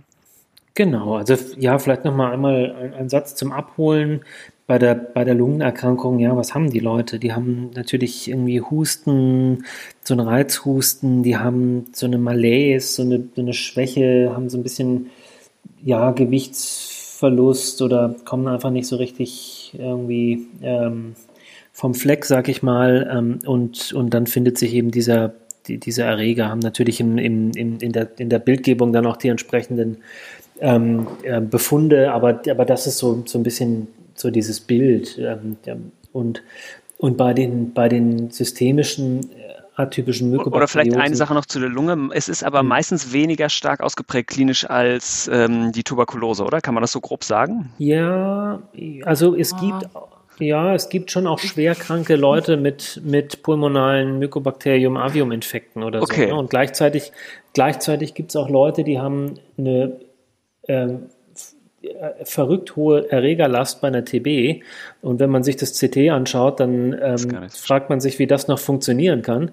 Und, und der Patient steht vor einem und ähm, man sieht es ihm jetzt nicht so wirklich an. Also man erlebt so unterschiedliches, würde ja. ich mal sagen. Okay. Ähm, aber ich glaube, der, der wichtige Punkt ist, dass man sich halt, das finde ich irgendwie so vom, vom, vom klinischen Gefühl her einfach ähm, wichtig, dass man sich halt bewusst macht, und das hat ja unmittelbar mit der Biologie und wieder mit diesem langsamen Wachstum zu tun, eine Staphylococcus aureus Pneumonie, das hat eine ganz andere Kinetik, eine ganz andere ähm, Krankheitsdynamik. Die Patienten sind hochfibril, die sind, wenn sie jetzt nicht gerade immunsupprimiert sind, die sind, die haben ein CRP, ähm, ein riesig hohes, die sind richtig schwer klinisch krank.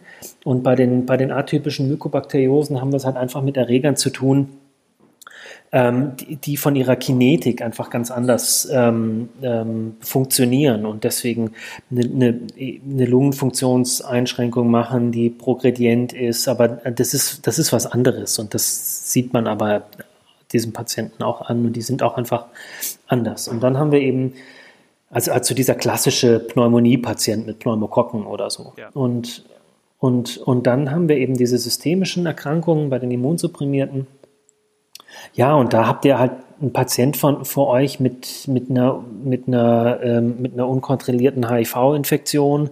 Ähm, das sind ja häufig auch ja, Migrationsgeschichten, wo die Patienten dann halt ähm, irgendwann dann vorstellig werden und an verschiedenen Fronten ähm, schlecht beieinander sind. Und dann eben findet sich, findet sich der bislang unentdeckte HI-Virusinfekt, ähm, der schlecht kontrolliert ist und dann irgendwie hat der Patient aber halt auch einfach Zeichen von einer systemischen Infektion ähm, und dann macht man mal Blutkulturen und dann irgendwie wächst da nicht so richtig was und dann sieht man irgendwie, dass das dass das Blutbild auch beeinträchtigt ist und dann irgendwann ähm, kommt mal jemand auf die Idee, mal eine Mykobakterien-Blutkultur abzunehmen und dann findet man da eben Mycobacterium genavense oder Mycobacterium avium. Und das heißt, da ist so nach meinem Ein Eindruck eigentlich im Vordergrund jetzt nicht eine spezifische Klinik, die dadurch entsteht, dass dieser Patient jetzt Mycobacterium avium im Blut hat, sondern dadurch, dass der Patient von vornherein schwer immunsupprimiert ist und einfach krank ist. Ne? Ja, Du hattest jetzt gerade schon gesagt, dass man den Erreger im Blut finden kann. Ähm, aus meiner klinischen Perspektive ist da immer so diese Unterscheidung wichtig, wo ich den Erreger finde, ne? weil es gibt ja einige fakultative Erreger, wenn ich die zum Beispiel im Bronchialsekret finde oder so, weiß ich gar nicht genau, ist das jetzt so wirklich das, was die Person jetzt eigentlich krank macht. Aber jetzt mal unabhängig von den einzelnen Erregern, wenn ich irgendein Mykobakterium im Blut finde, das ist immer sozusagen falsch, das muss immer die Alarmglocken angehen lassen und das mhm. gehört immer behandelt. Ne? Genau, also generell gilt die Faustregel, Blut ist ein primär steriles Material, da gehören keine Bakterien rein und Mykobakterien sind jetzt auch nicht so die typische Blutkulturkontaminante, die beim, die beim Nadelpieks entsteht. Da, da würden wir ein Staphylococcus epidermidis erwarten oder irgendwelche anderen Koagulase-negative Staphylokokken oder irgendwie sowas. Da, da kommt jetzt nicht durch Zufall ein Mykobakterium rein.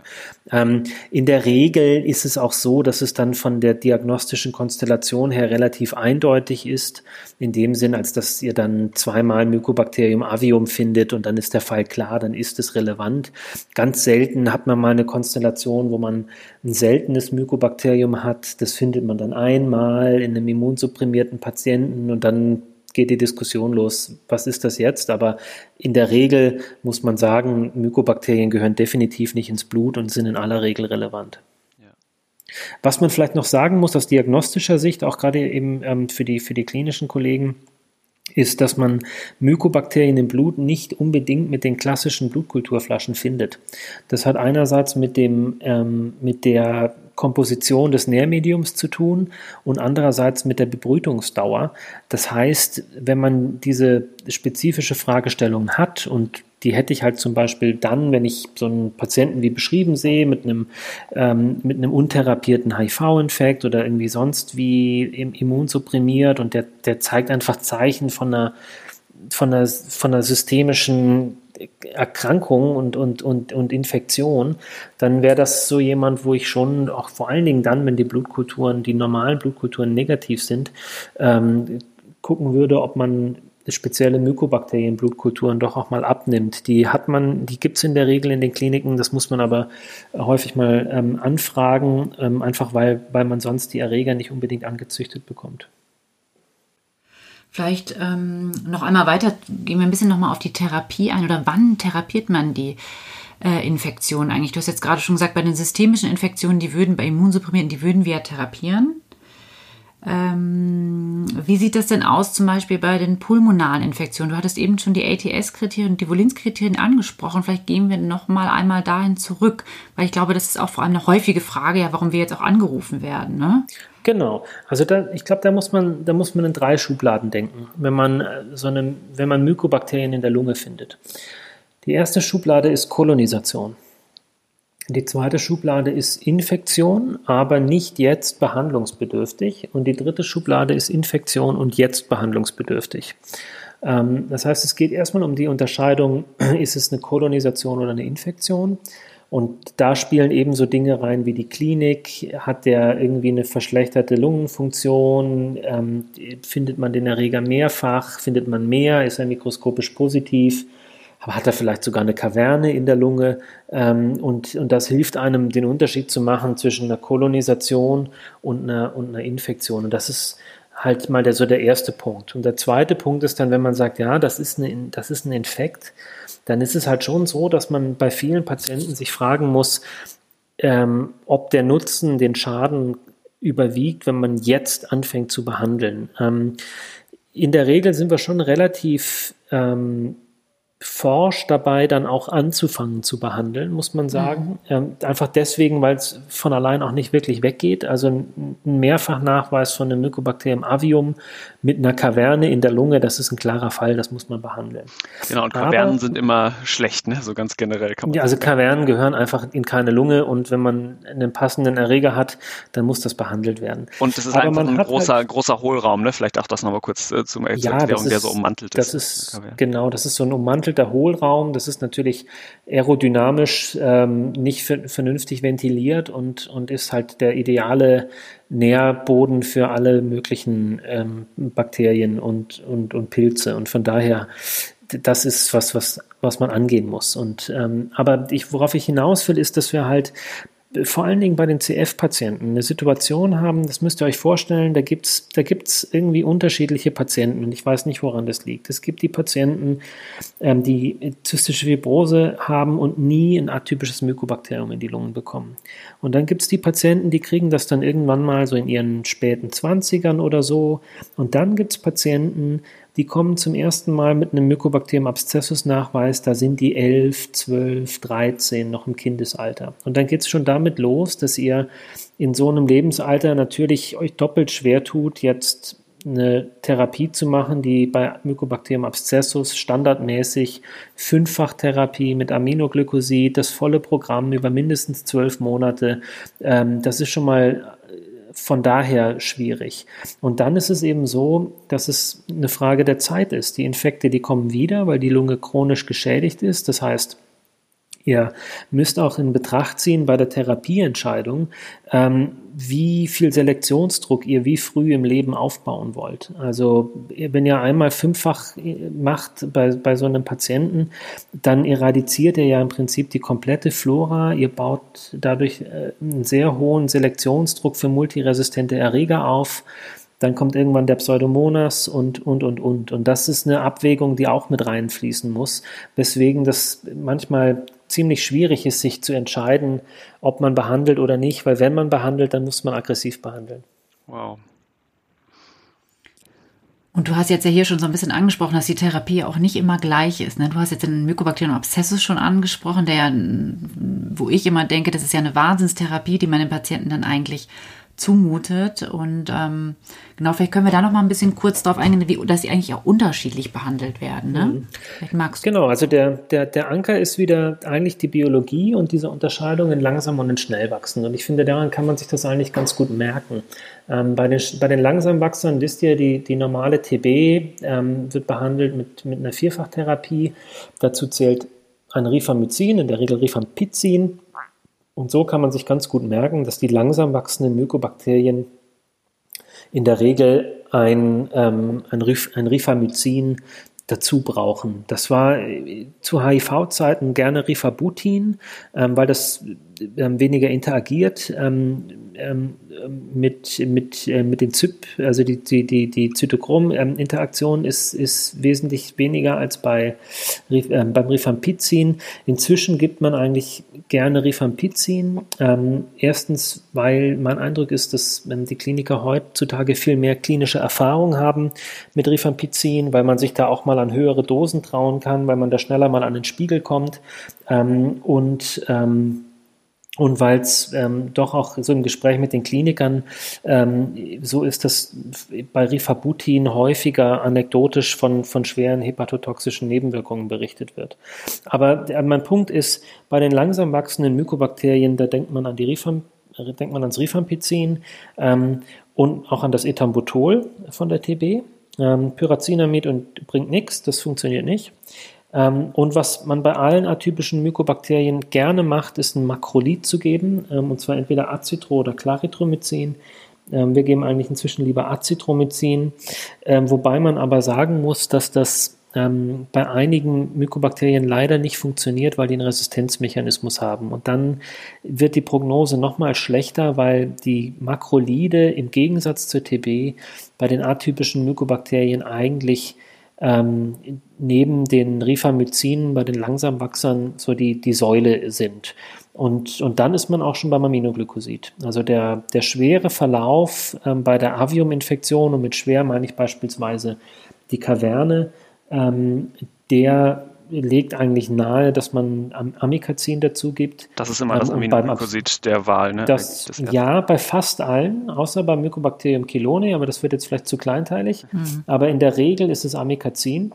Ähm, und beim Abszessus, beim schnell wachsenden Mykobakterium, unter anderem deswegen, weil Rifampicin nicht funktioniert und weil man einfach so wenig Optionen hat, ist Amikazin schon Teil der Standardtherapie. Also unsere Standardtherapie, ähm, nur damit man das mal veranschaulicht, für Mycobacterium abscessus ist eine Fünffachkombination aus Azithromycin, Amikazin, ähm, dann versuchen wir Tigecyclin, wenn es funktioniert, Clofazemin ähm, und dann irgendwie noch was Fünftes, je nachdem, wie das Antibiogramm aussieht.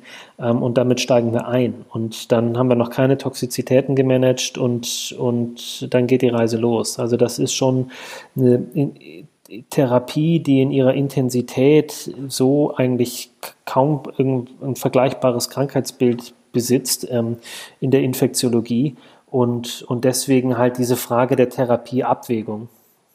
Aber hilft Vielleicht. ja nichts. Wenn die Patienten krank sind, muss man sie behandeln. Vielleicht eine Frage, weil ähm, ich finde es immer Wahnsinn, den Patienten das anzusetzen und die meisten haben ja irgendwann Nebenwirkungen. Hast du irgendwie eine Ahnung davon, wie viele Patienten das eigentlich wirklich so durchhalten? Zumindest für drei Monate mal diese Fünffachtherapie? Ja, weil die meisten genau, kommen doch also, mit Nebenwirkungen wieder irgendwie. Genau, also das ist so. Die, vielleicht nochmal einmal einen Satz vorneweg. Also die Standardtherapieempfehlung für so pulmonale atypische Mykobakteriosen ist eigentlich, dass man sagt, man fängt an zu behandeln und behandelt dann, macht dann ähm, wöchentliche und dann später monatliche ähm, ähm, Folgekulturen, also Sputa in der Regel. Und irgendwann wird mal ein Sputum hoffentlich negativ.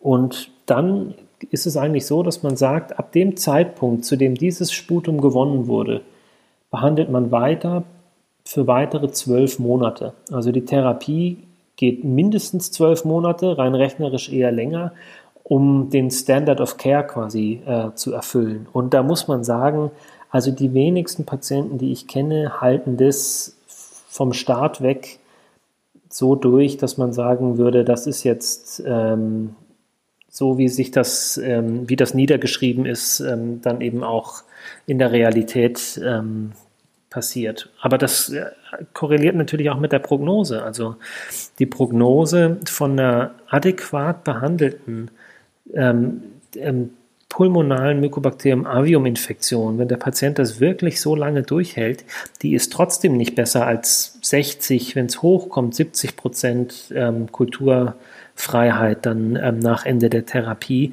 was einfach damit zu tun hat, ähm, dass dass die Patienten einfach eine chronisch geschädigte Lunge haben und dann halt der Reinfekt ähm, irgendwann kommt oder eben einfach die Therapie nicht vollständig ähm, umgesetzt werden kann und, und, und der Erreger dann leider trotz monatelanger Therapie wieder da ist. Also das ist halt einfach ja. bei vielen Patienten leider die Realität. Du hattest jetzt schon sehr ausführlich diese Fünfachtherapie bei der quasi bei dem üblen Ende des Spektrums der Mykobakterien, also bei Mycobacterium abscessus, was von sich aus total resistent ist, gesagt. Vielleicht sagen wir noch mal einmal die Standard, äh, ja früher zweifach, jetzt dreifach Therapie bei der Mycobacterium avium äh, Infektion, wo es erstmal nicht so viele Resistenzen gibt. Ne? Genau, das ist, ähm, das ist quasi die, ähm, also die Therapie, bei der es zumindest so am meisten Evidenz gibt oder Erfahrung. Und das ist eine Dreierkombination aus Rifampicin, ähm, Azithromycin und Ethambutol. Das ist das, was wir standardmäßig machen würden. Und wie gesagt, wenn es eine ausgedehnte Erkrankung ist, ähm, dann sollte man ernsthaft erwägen, dann eben ähm, Amikazin initial noch dazu zu geben, ähm, um einfach ne, noch ein potenteres Regime zu haben. Und die andere, ähm, das andere Thema, was man eben auch noch ansprechen muss, ist der Stellenwert der Chirurgie. Ähm, so dass man schon bei einigen Patienten ähm, auch diskutieren muss, ob man ähm, die, Situation auch mal einem Thoraxchirurgen vorstellt, weil man schon sieht, und das ist, das ist ein bisschen ähnlich wie bei, den, bei diesen ganz resistenten Tuberkulose-Patienten.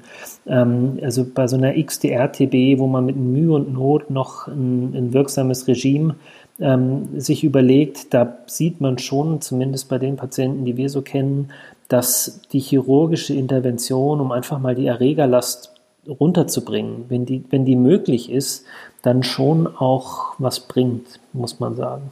Das ist interessant, ne? wenn einem die Optionen ausgehen, dann geht man immer weiter zurück in der Medizinhistorie und dann kommen immer Ja, genau, und dann, dann, dann, dann, geht man immer weiter zurück. Ja, das ist so, aber das ist ähm, verrückt, dass wir doch wirklich in, bei diesen Infekten, also natürlich hat sich was getan seit, seit 100 Jahren, ähm, ja. seit Robert Koch und, und, und so weiter, aber man muss schon sagen, dass wir zum Teil wirklich mit intensivsten Antibiotikaregimen arbeiten und, und das, was wir da tun, ist also mitnichten elegant. Ja. Mir sind noch zwei Sachen aufgefallen bei der ähm, Recherche jetzt und Vorbereitung hier. Das eine ist, dass die Fluorchinolone im Gegensatz zur Tuberkulose eigentlich keine Rolle spielen. Also jetzt so Moxifloxacin oder Levofloxacin, ne? die sind, werden nicht eingesetzt bei den NTMs, oder? Manchmal schon. Das ist so ein bisschen eine Verlegenheitslösung zweiter Wahl. Also wenn diese, wenn diese First-Line-Regime, von denen man so einigermaßen weiß, dass sie ähm, zumindest so das Beste zu sein scheinen, was wir gerade kennen, wenn da was ausfällt, dann guckt man sich mal das Moxifloxacin an und schaut, wie die minimale Hemmkonzentration aussieht und dann überlegt man sich, ob man es mal macht oder nicht. Aber man muss sagen, es, ich kenne kein atypisches Mykobakterium, bei dem jetzt ähm, ein, Fluorquinolon, äh, ähm, ganz zu schweigen von Cipro, das ist ohnehin ähm, obsolet in dem, in dem Gebiet, ähm, wirklich jetzt den durchschlagenden Erfolg bringen würde. Ja. Und noch ein anderer Unterschied zur TB-Therapie ist, glaube ich, dass man ähm, vielleicht nicht alles auf einmal beginnen muss, sondern dass man gerade, um die Toxizität zu evaluieren, ähm, die gewissermaßen auch einschleichen kann, die Medikamente. Das wäre, oder Elena, das würden wir doch eigentlich bei der Tuberkulose jetzt nicht so machen. Ja, bei den NTMs muss man sagen, würden wir es jetzt auch nicht machen. Also was man nicht machen darf, was man nicht machen darf, also wo, wo es wirklich ein Red, Red Flag ist eine Monotherapie und zwar vor allen Dingen eine Monotherapie mit einem Makrolid, ähm, man liest es immer mal wieder, gerade bei so ähm, kutanen Infekten, wo man sagt, ja, aber der Patient, der ist ja nur so ein bisschen krank und dann geben wir dem jetzt mal ein bisschen Azithromycin und äh, so. Und äh, das ist in der Regel keine gute Idee. Und das hat einfach auch eine biologische Begründung, weil diese Bakterien bestimmte Mutationen eben hervorbringen können, die dafür sorgen, dass Makrolide höchstgradig resistent sind. Und das ist genau der gleiche Mechanismus, diese Mutation, wie auch bei, ähm, ähm, bei, bei anderen ähm, nicht mykobakteriellen Krankheitserregern. Und das ist einfach total gut beschrieben. Aber bei der TB ist es halt so, oder bei, Entschuldigung, bei den atypischen Mykobakterien, dadurch, dass das so lange Verläufe sind und so lange Monotherapien, ist da ein konkretes Risiko für eine Resistenz. Und wenn man das Makrolid verliert, dann ist das ein Problem. Und deswegen sollte man tunlichst vermeiden, mit Makroliden Monotherapien zu machen. Wir machen es eher so, dass wir, wenn man diese Infekte viel behandelt, dann, dann weiß man schon, was, was einen dann so erwartet. Und wenn man dann anhand der Nebenwirkungen, die irgendwann kommt, sieht, aha, ähm, der Patient erbricht beim Tigecyclin, dann ist klar, woher das kommt und dass das jetzt eher nicht das Lenizolid ist und dass der Patient aber vielleicht, ähm, ähm, ja, ne, also man, man muss tatsächlich manchmal einfach schauen, wie lange geht es gut und wenn was in, im Sinne von Nebenwirkungen eintritt, dann wissen wir in der Regel, woran es liegt und nehmen die Substanz dann raus und, und gehen eher so rum vor. Ich glaube, ich würde sagen, auch einzeln, wenn dann nur, dass man guckt, wenn die zum Beispiel allergisch reagieren, oder? Dass man dann guckt, okay, auf welches möglicherweise reagieren die jetzt mit dem Hautausschlag, aber sonst würden wir auch immer mit einer Kombinationstherapie anfangen, denke ich. Okay. Ja, genau. Das ja, ist ne? ähnlich ja. wie bei der TB. Da, da, ist das ja auch so das Vorgehen, wenn man jetzt zum Beispiel ähm, ähm, hepatische, also ähm, Nebenwirkungen mhm. hat äh, und dann, dass man einfach mal absetzt und dann strukturiert und kontrolliert nacheinander einsetzt. Aber das ist dann ein kontrollierter Prozess und das ist halt was anderes wie jetzt monatelang unkontrolliert eine Monotherapie mit irgendwas, sondern das ist dann wirklich in einem sehr kontrollierten Rahmen. Ähm, und, und ähnlich würde ich das auch bei den NTM sehen. Ja. Vielleicht kommen wir als letztes, letzten Punkt jetzt nochmal so zum Ausblick, so zu neuen Therapieoptionen. Ähm, es gibt ja mittlerweile das inhalative Amikazin. Ähm, genau, vielleicht magst du dazu noch ein paar Sätze sagen, ob das da irgendwelches, irgendwelche neuen Medikamente in der Pipeline sind für die NTMs. Ja, klar, das ist äh, was, was, was mich auch wissenschaftlich sehr interessiert, einfach weil es so einen offensichtlichen Bedarf gibt. Ähm, und ja, also es passiert nicht nichts, ähm, das kann man nicht sagen, aber was man natürlich schon sagen muss, ist, dass ähm, das Feld an Forschung zu atypischen Mykobakterien jetzt gerade im Vergleich zur TB halt natürlich viel kleiner ist und dementsprechend auch wesentlich weniger Geld ähm, und auch Interesse seitens der Pharmafirmen ähm, in, in die Entwicklung neuer NTM-Medikamente fließt oder ähm, ähm wie jetzt gegenüber der TB. Das ist einfach, das ist halt einfach so. Aber nichtsdestotrotz passieren, passieren schon auch ähm, immer wieder ähm, neue Dinge. Ähm, vielleicht nenne ich drei Stück. Das eine ist, du hast es angesprochen, inhalatives liposomales Amikazin. Also inhalatives Amikazin gibt es ja schon länger, aber das, die, die liposomale Präparation ähm, ist jetzt tatsächlich ähm, gerade ähm, dabei ähm, oder wird jetzt gerade beim, beim GBA diskutiert, ob, ähm, ob das eben auch eine entsprechende Kassenzulassung äh, bekommt. Das ist, ja, ne, das Amikazin jetzt in Liposom zu verpacken, ist jetzt nicht gerade ähm, Rocket Science, aber es ist trotzdem natürlich schon eine attraktive Idee, um einfach lokal am Wirkort möglichst hohe Konzentrationen hinzubekommen, möglichst hohe intrazelluläre Konzentrationen hinzubekommen und dabei eben unter der Vorstellung, die systemischen oder die Nebenwirkungen unter systemischer Gabe möglichst zu minimieren. Das wäre mal so das eine. Ähm, das ist eben jetzt eben insbesondere jetzt die aktuelle Indikation, ist eigentlich die Therapie refraktäre Infektion mit Mycobacterium avium. Also nach zwölf Monaten Antibiotikatherapie immer noch Erreger nachweisbar. Ähm, das zweite ist, sind, die, ähm, sind die Tetrazykline.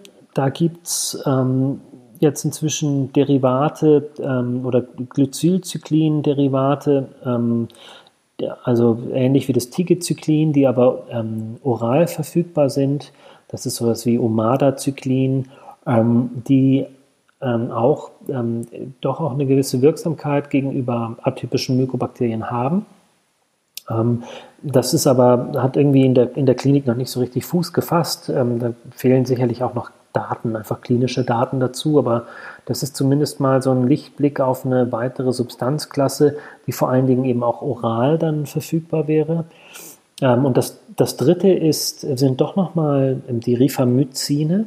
Und da ist es so, dass wir inzwischen verstanden haben, warum die schnell wachsenden Mykobakterien äh, resistent sind gegenüber Rifampicin. Das ist so ein ganz interessanter biologischer Mechanismus mit einem komplizierten Namen. Ich spreche ihn trotzdem mal aus. Das äh, nennt sich ADP-Ribosylierung.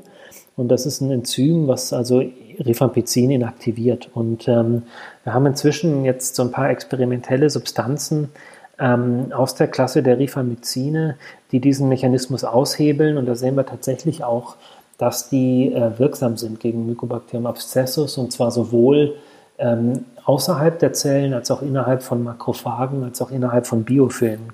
Und das ist ähm, natürlich jetzt noch eine Substanzklasse, die sehr weit in der Präklinik ist, aber wo wir äh, doch sagen können, da haben wir das Prinzip verstanden und können uns jetzt eben auch durch Optimierung und chemische Modifikation ähm, Substanzen überlegen, die diesen Mechanismus aushebeln. Cool. Super spannend. Ja, und ja, genau. Clofazemin ist vielleicht noch so eine Substanz, die wir mal noch nennen sollten. Ähm, das ist ja so ein altes, uralt Antibiotikum, ähm, was aber doch ähm, ein Revival erlebt, ähm, auch wieder getrieben von der TB, ähm, weil es inzwischen unter den, den First-Line-Medikamenten zur Behandlung der MDR-TB ist und von Clofazemin wissen wir, dass es auch sehr gut wirksam ist gegen atypische Mykobakterien. Ähm, und, ähm, und, und von daher empfehlen wir in der Regel häufig jetzt auch, doch auch gerade bei Avium oder auch bei Abscessus ähm, Clofazemin dazuzugeben, weil es auch einen ganz anderen Wirkmechanismus hat. Also das ist doch auch nochmal so eine ganz interessante Entwicklung. Und dann kommt natürlich das Thema Bedaquilin auf. Also ähm, wenn man mit dem Rücken an der Wand steht, ähm, versucht man halt doch nochmal so aus der TB sich die ein oder andere Substanz zu entleihen. Ähm, auch Bedaquilin wirkt im Prinzip gegen, gegen in vitro, gegen beispielsweise Mycobacterium abscessus. Ähm, aber mh, mm, ja, da sind wir so ein bisschen zurückhaltend. Das ähm, hat einerseits natürlich auch Kostenimplikationen, ähm, Off-Label-Use und ähm, biologisch gibt es so ein bisschen ja, den, den, Zweifel daran, ob die Kombination aus Clofazemin und Bedaquilin bei atypischen Mykobakterien nur günstig ist ähm, oder möglicherweise auch im Sinne von Resistenzentwicklung ähm, ungünstig sein kann. Das, deswegen ja, greift das nicht so richtig Fuß und, und wird nicht jeder mit Bedaquilin behandelt.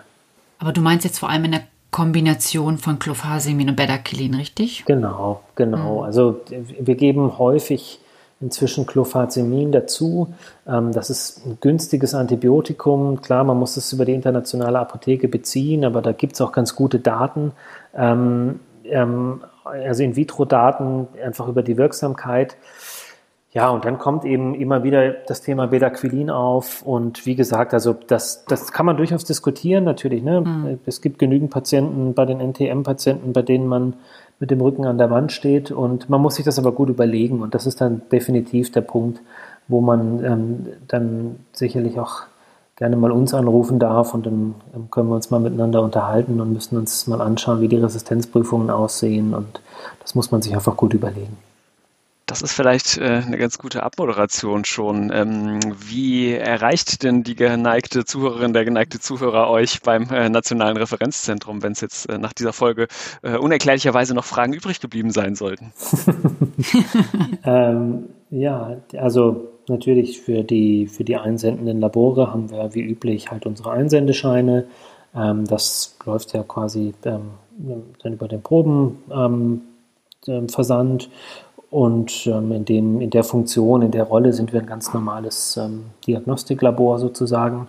Ähm, Wenn es jetzt gerade Fragen zur Diagnostik gibt, irgendwie welches Material soll ich einschicken, wie muss ich das lagern oder auch zur Therapie, Ähm, dann ist es eben so, dass wir, ähm, da kann Elena ein Lied von singen, dass wir am, am Forschungszentrum Borstel eben ähm, so einen Service anbieten, der nennt sich TB Info, weil das ursprünglich mal für TB gedacht war, aber eben inzwischen ähm, sicherlich also ein gutes Drittel, vielleicht sogar die Hälfte aller Anfragen ja. ähm, sich an, zu, zu, auf atypische Mykobakterien beziehen. Ähm, und, und da ist eigentlich, hat jeden Tag einer von uns Dienst. Mal sind es unsere Kollegen aus der Klinik wie Elena, mal ähm, bin ich das oder, ähm, äh, oder mein Kollege im Labor. Und dann können wir das verteilen. Dann machen wir Therapieberatung. Das ähm, läuft halt alles ja quasi ähm, ähm, machen wir so nebenher. Deswegen können wir das jetzt auch nicht super toll strukturieren, dass wir da einen schönen Konsilbericht schreiben oder so. Davon träume ich immer noch, aber das ist mir irgendwie noch nicht gelungen, ähm, weil das einfach halt was ist, was wir neben unserer Arbeit machen und das macht uns aber Spaß und über diesen Service sind wir ganz, sind wir ganz gut zu erreichen. Ja. Eine andere Sache muss ich noch fragen, weil uns da eine Frage auf Twitter erreicht hat. Ähm, wir haben jetzt noch nicht äh, atypische Mykobakterien bei Kindern und Jugendlichen angesprochen. Unterscheidet sich das doll von Erwachsenen oder ist das im Prinzip ähnlich? Ja, das unterscheidet sich ähm, dadurch, dass wir so ein paar typische klinische Bilder haben, die typischerweise Kinder betreffen. Ähm, also das das, das eine hatten wir schon mal so ein bisschen angekratzt, das ist die zystische Fibrose, die spannt ja so ein bisschen den Bogen zwischen der Kinder- und Jugendmedizin und der, Erwachsenenpneumologie. Und, und wie erwähnt, gibt es halt leider CF-Patienten, ähm, die, die schon im frühen oder relativ frühen Alter eben mit atypischen Mykobakterien zu tun haben. Und dann ist das eine NTM Pulmonary Disease. Ähm, Worauf ich hinaus will, ist, es gibt noch dieses gar nicht so seltene Bild ähm, der Lymphadenitis ähm, beim Kind häufig. In, in, also eine zervikale Lymphadenitis, das ist in der Regel ähm, ein geschwollener Lymphknoten. Da gibt es ähm, noch so Altmeister, die meinen sich zuzutrauen, an, an, anhand der Lage des Lymphknoten zu erkennen, ob das eher eine TB werden wird oder eher eine, eine Infektion mit Mycobacterium avium. Ähm, ich würde es mir jetzt nicht zutrauen, aber ähm, im Prinzip ähm, ist es tatsächlich so, dass wenn man ein Kind vor sich hat mit einem einzelnen Lymphknoten am Hals, ähm, kann das eine TB sein, ähm, bei der entsprechenden epidemiologischen Konstellation, sage ich mal. Aber das ist eben häufig, ähm, dann findet man da drin Mycobacterium avium beispielsweise. Und es gibt noch so ein paar andere atypische Mykobakterien, die das Bild auch machen. Und dann ist immer so ein bisschen die Frage, wie geht man damit um? Ähm, in der Regel kann man es ähm, chirurgisch angehen, dann braucht es keine monatelange Antibiotikatherapie. Manchmal gibt es halt so komplexe Verläufe, wo dann da noch irgendwelche ähm, Fisteln im Raum stehen oder so und dann muss man es doch mal antibiotisch angucken. Aber das ist noch so ein typisches klinisches Bild, was man häufig bei Kindern findet. Okay, das geht so ein bisschen in Richtung der Skrophulose, die wir auch mal in der Tuberkulose-Folge besprochen hatten, mhm. ne, wo mhm. immer die Könige ihre Hand draufgelegt haben. Ja, genau, genau, so ein bisschen. Also genau, das ist gar nicht so selten. Also findet man immer wieder und, ähm, und ist dann froh, dass es keine TB war, wenn man dann hinterher Mycobacterium am Avium da sieht, weil wie gesagt, das ähm, kriegt man, wenn es jetzt wirklich umschrieben ist, ähm, auch ganz gut ohne monatelange Kombinationschemotherapie hin. Okay. Wow, super. Elena, hast du noch Fragen? Nee, ich habe jetzt, ich glaube, das war, ja. Ich glaube, es war der super. längste Podcast, den wir je gemacht haben, aber äh, super interessant. Ähm, ja, ich bin ganz begeistert. Richtig cool. Vielen Dank. Ja, vielen Dank, Florian. Ja, gerne. Jetzt weiß ich nicht, ob du dich auf das letzte Segment des Podcasts vorbereitet hat, hast, aber wir haben ja immer auch noch Fundstücke der Woche, die wir am Ende machen. Da würden wir dich jetzt zumindest einladen, auch eins zu präsentieren, falls du auch eins hast. Ähm, es muss jetzt nicht direkt was Medizinisches sein, hat oft äh, auch was, einen nicht medizinischen Hintergrund oder so.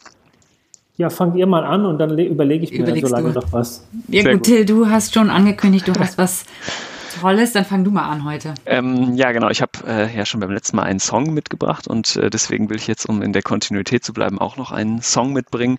Ähm, ich habe die letzte Folge von Jan Böhmermann geguckt und da wurde so ein Song performt von äh, Danger Dan, so einem deutschen Rapper.